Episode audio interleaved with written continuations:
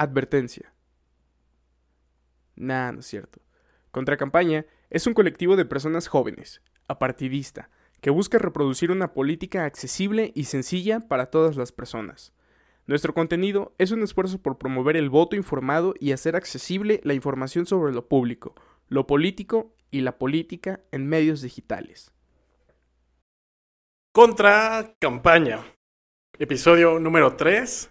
En este el día de hoy vamos a hablar sobre elecciones 2021, quién las organiza. Y bueno, me presento, mi nombre es Jorge Montaño, nos acompaña en el equipo Jorge Gaspar y el día de hoy tenemos un invitadazo, consejero del, CEPAC, del Consejo Estatal Electoral y de Participación Ciudadana. Adán Nieto, cuéntanos, ¿cómo estás? ¿Qué tal, Jorge? Muy bien, muchas gracias por la invitación y por supuesto por la oportunidad de, pues, explicar algunas cuestiones relacionadas con la participación ciudadana ahora en, pleno proceso. Justo, y creo que contra, Contracampaña nace en esta coyuntura del proceso electoral 2021 con la intención de que desde una visión de personas jóvenes interesadas en, el espacio público, en los conceptos de la vida política del Estado y del país en general, pues poder tratar de traducir y volver más accesibles estos conceptos, estas instituciones, estos procesos que al final de cuentas nos atraviesan en lo personal, en nuestra vida personal y que trascienden a la vida comunitaria, social y pues a nivel nacional, ¿no? Este es cómo, cómo nos atraviesan estos procesos que muchas veces no entendemos, pero sí o sí participamos de alguna forma, ¿no? Y en este sentido, pues hay que hablar de en el proceso electoral 2021, pues quién organiza estos procesos, ¿no? Por ahí sabemos y hemos estado escuchando demasiadas veces en, este proceso electoral que inicia desde el 2020 eh, sobre tres instituciones eh, en particular, que es el Instituto Nacional Electoral, el Consejo Estatal Electoral y de Participación Ciudadana y el Tribunal Electoral. Pero de pronto parece como una masa extraña que no sabes cuál es cuál o quién es quién, quién hace qué, dónde están ubicados incluso.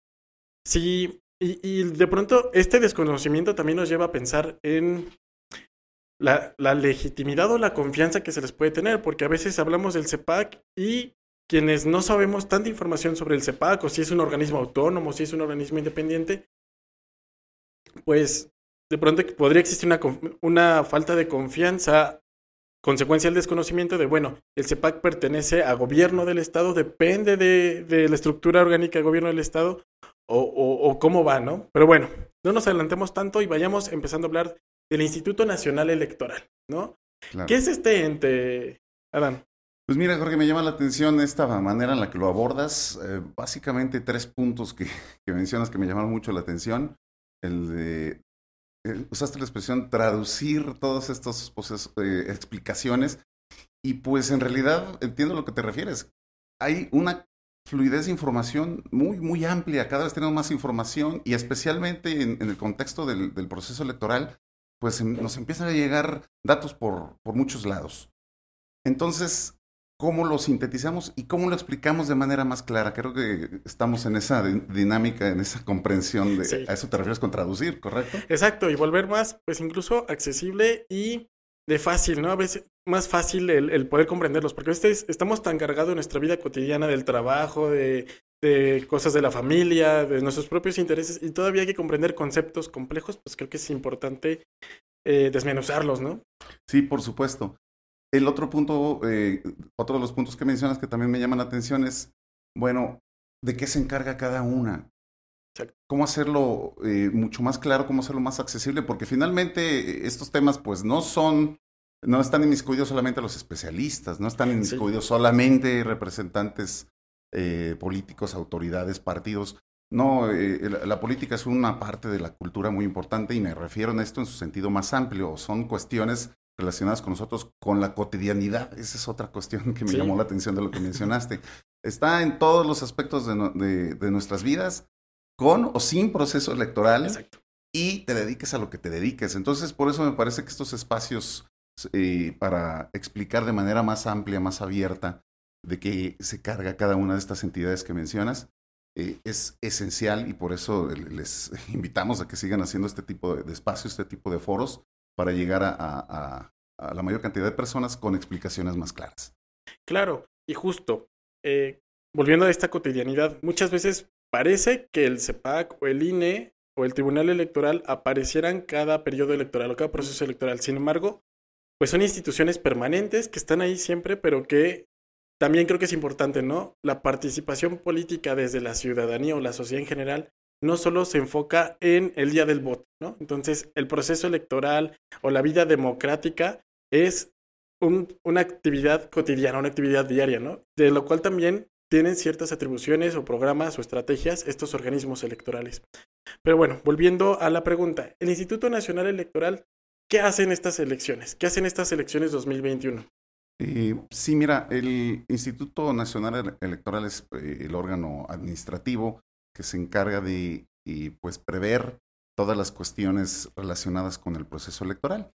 Entendiendo el proceso electoral como estas tres etapas, que es la preparación de la elección, la jornada electoral, que es el día de la, de, vaya, de la votación, y la calificación y validación de las elecciones. Esos, eh, ese periodo que dura meses.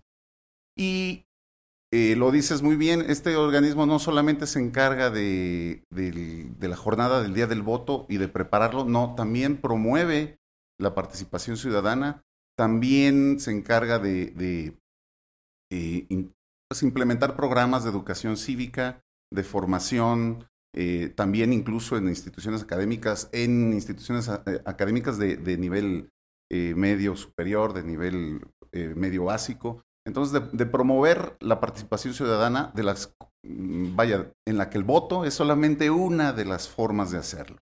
Entonces, el Instituto Nacional Electoral no solamente organiza elecciones, es la institución permanente, un órgano permanente que se encarga de fomentar eh, la participación ciudadana, organizar las elecciones, también establecer pautas muy claras para los partidos políticos, cuáles van a ser los derechos que tienen los partidos políticos, también cuáles son sus obligaciones, cómo se les fiscaliza, cómo se rinde cuentas a la ciudadanía de, los mismos procesos o de manera permanente eh, cómo eh, los, los, partidos políticos se van a comportar y cómo se van a calificar las elecciones. Básicamente es, en términos generales, la, la función del, del Instituto Nacional Electoral, antes Instituto Federal Electoral.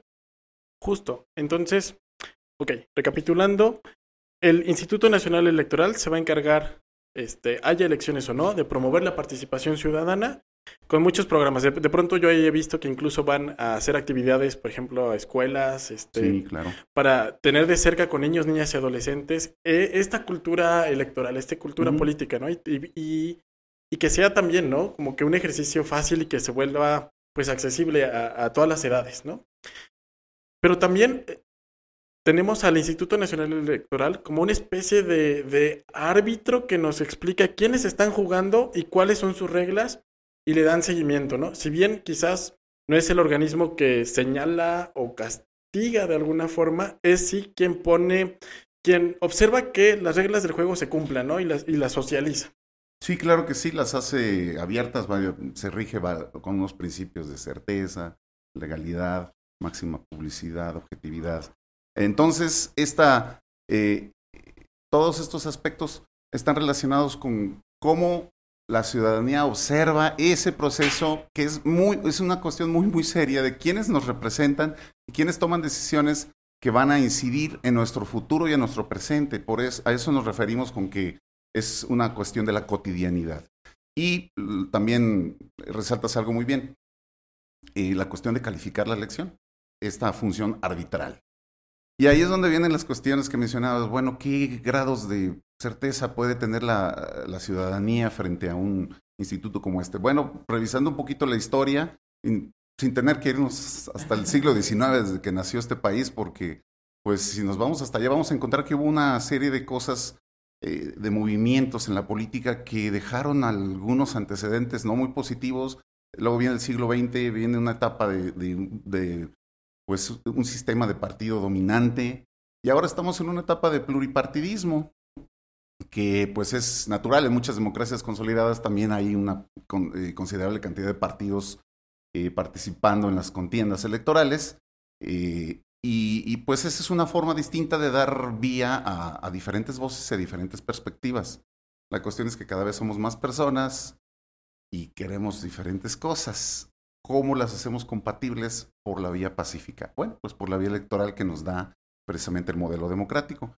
Entonces, el Instituto Nacional Electoral se encarga de eh, organizar eh, y, bueno, arbitrar y calificar la elección.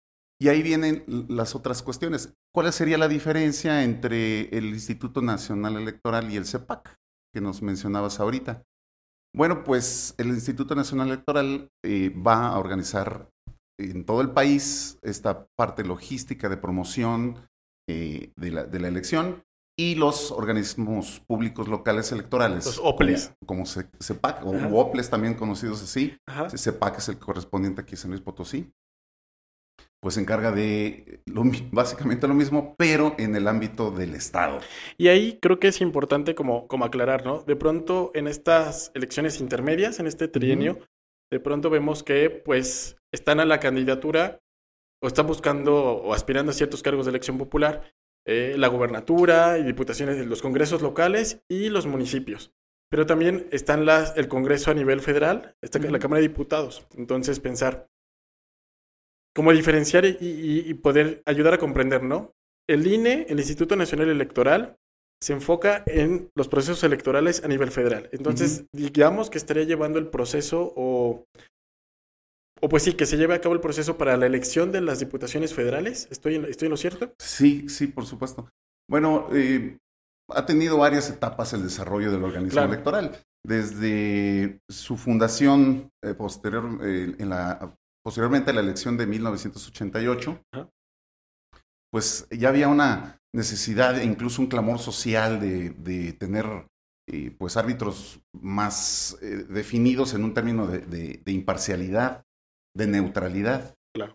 Antes se organizaban las elecciones por medio de un organismo que se llamaba Comisión Federal Electoral, pero que pertenecía a la Secretaría de Gobernación, entonces, ¿cómo puede el árbitro ser parte de...? pues sí, parte, ¿no? De, sí, entonces esos criterios son los que han ido cambiando y por supuesto en etapas graduales.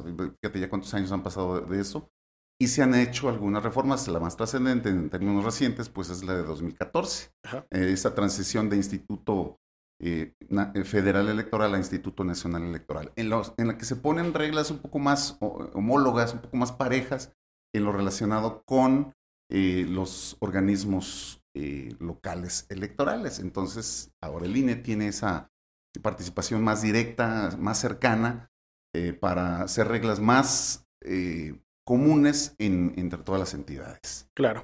Ok, entonces creo que la principal diferencia entre el CEPAC y el INE, ya rastreando todo lo que nos has compartido, es básicamente tienen funciones muy similares, sin embargo, el, Instituto Nacional Electoral lo ve a nivel federal y el Consejo Estatal Electoral y de Participación Ciudadana en San Luis Potosí lo ve desde lo estatal. También tiene estas funciones de promover la participación ciudadana a nivel estatal.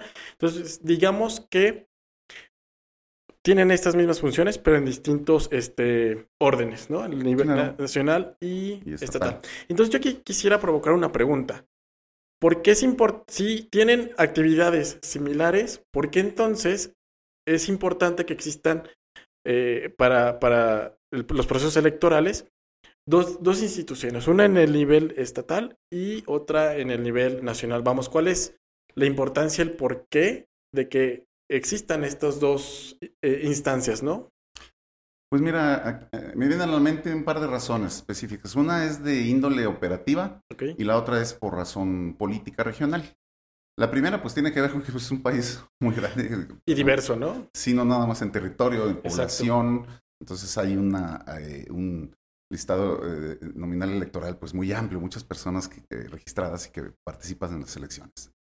Y con, bueno, 32 entidades federativas también es muy complicado en términos operativos. El INE finalmente dirige todo, pero con una coordinación muy cercana, una eh, participación eh, muy estrecha con los organismos eh, públicos locales electorales. Esa es una, es muy difícil para una sola institución abarcar tantos espacios regionales y, tantas cuestiones en términos logísticos. Y esto nos haría volver a caer como en, en, cierta desconfianza de que un solo organismo estuviera a cargo de algo tan grande, ¿no? Como es este proceso electoral. Veíamos en capítulos anteriores que este proceso electoral es el, más grande de la historia en el país, con 21 mil cargos a elegir. Entonces, imaginémonos a un solo instituto, por ejemplo, que fuera el Instituto Nacional Electoral, tratando de llevar a cabo este proceso electoral por este, esta cantidad tan enorme, pues lo volvería complicado y quizás pondría en riesgo la transparencia, la certeza de todo el proceso electoral. Entonces...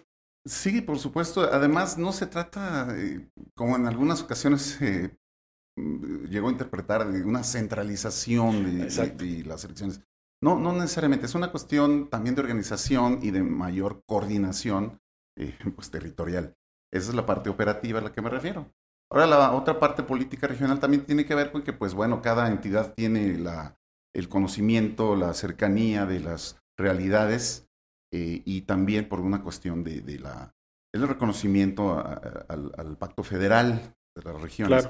De todas maneras, no son cuestiones incompatibles. En términos eh, reales, pues hay mucha, mucha coordinación con, con, el Instituto Nacional y de esta forma se ha hecho más fluida la misma eh, la misma calificación de las elecciones en las respectivas zonas. Perfecto. Ahora, vayamos entonces.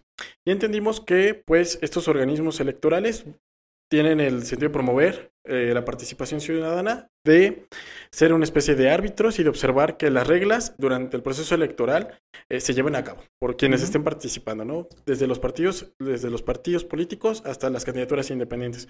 Pero ahora, ¿qué pasa con las personas, la ciudadanía o las y los candidatos que o los partidos incluso que pronto consideran que ha, ocurrido alguna ilegalidad que les afecta a su proceso. ¿A qué instancia acuden? Eh, ya la habíamos mencionado por ahí al principio, pero bueno, ya que desglosamos el CEPAC y el INE, ¿qué es el Tribunal Electoral? ¿Sirve entonces para yo poder interponer algún recurso jurídico de algo que yo siento que pues está fuera de la ley o que representa un, un riesgo para mi campaña o para mi partido político? No sé. ¿Qué nos puedes comentar acá? Adán? Eh, sí, gracias. Mira, eh, habíamos, como había mencionado hace un momento, eh, en las últimas décadas ha habido etapas, es una cuestión muy progresiva y, y en fechas recientes, en los últimos años, nada más en las últimas décadas, pues la rapidez en la modificación de la legislación electoral ha sido a una gran velocidad. la consecuencia de cada proceso deja nuevas experiencias y ahí vienen las reformas.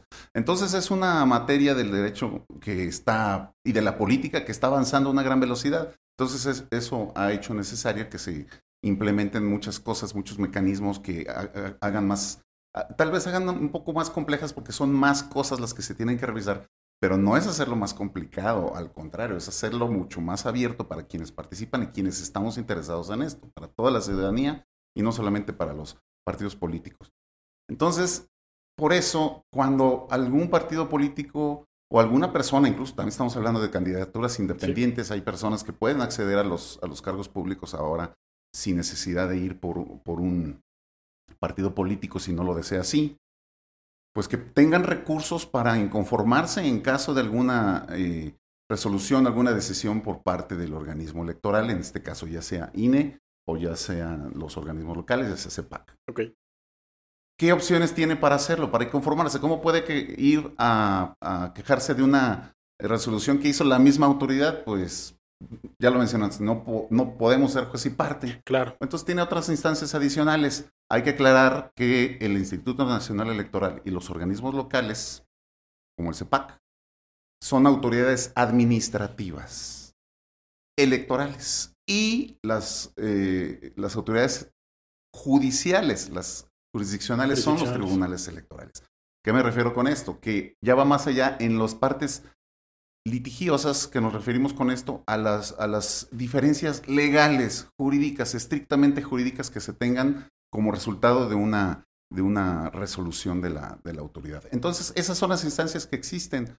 Puede ir eh, algún partido político candidatura independiente recurrir al Tribunal Electoral del Estado, también los tienen las, las entidades eh, de, la, de, la, República. Ir a otra instancia, este también tiene instancia que son las salas regionales, las cinco salas regionales en la cual San Luis Potosí se encuentra con la sala Monterrey. Sala Monterrey, exacto. Y la última instancia, pues ya ir directamente al, al eh, poder, bueno, al Tribunal Electoral del, del Poder Judicial de la Federación. Ok, perfecto, pues esto ya nos aclara o nos, nos ayuda a a pensar, ¿no? ¿Quiénes están participando durante el proceso, el proceso electoral desde los organismos administrativos como el CEPAC y, el INE y desde las instituciones jurisdiccionales, ¿no? Jurídicas, como lo puede ser el Tribunal Electoral y las diferentes instancias que van subiendo de, nivel, ¿no? Para la resolución de los diferentes, pues, conflictos que por ahí hay entre, entre los diferentes actores que están participando en el proceso electoral.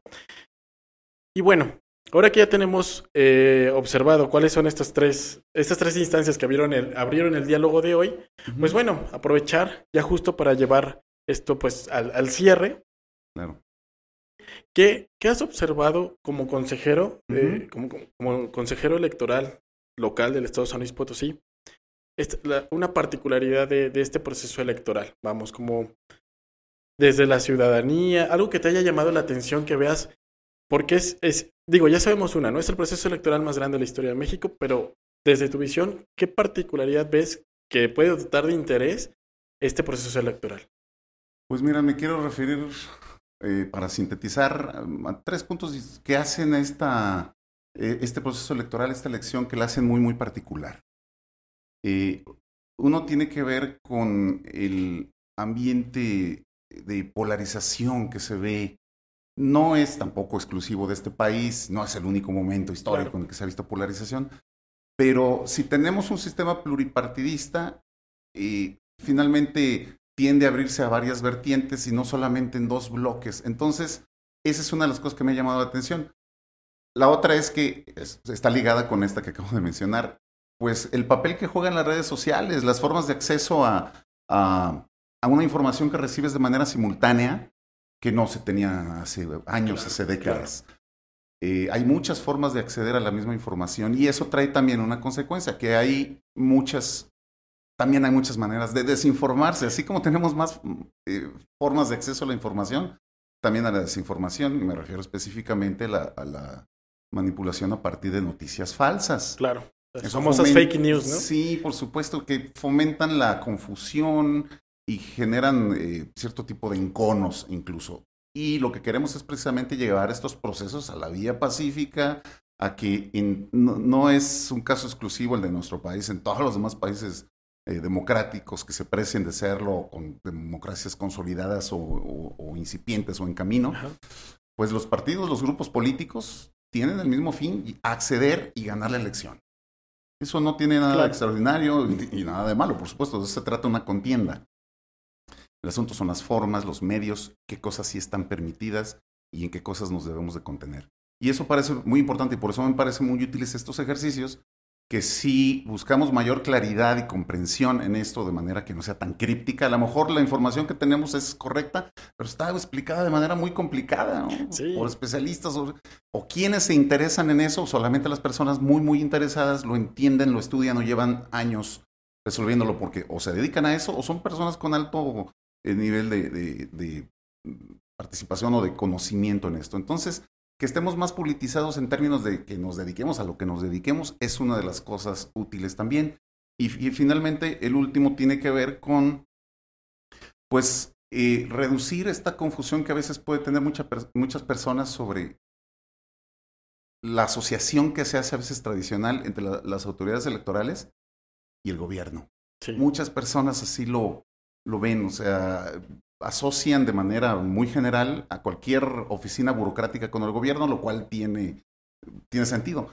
Pero no cualquier eh, oficina, eh, oficina pública, organismo público, como en el caso de, de, de, CEPAC o de INE, están ligadas al gobierno de la manera que se cree. No son parte de lo mismo. Son organismos que no dependen de ninguno de los tres poderes, ni del judicial, ni del ejecutivo, ni del legislativo, por la delicadeza, por la naturaleza de sus funciones. Tienen que ser neutrales y deben estar ajenas todo tipo de presiones de cualquiera de estos tres poderes. Entonces, esos tres puntos son los que, los que me llaman la atención de este proceso eh, y que, bueno, nos gustaría que se eh, extendiera por parte de ustedes y de quienes podamos la mayor clarificación posible para tener mejor comprensión.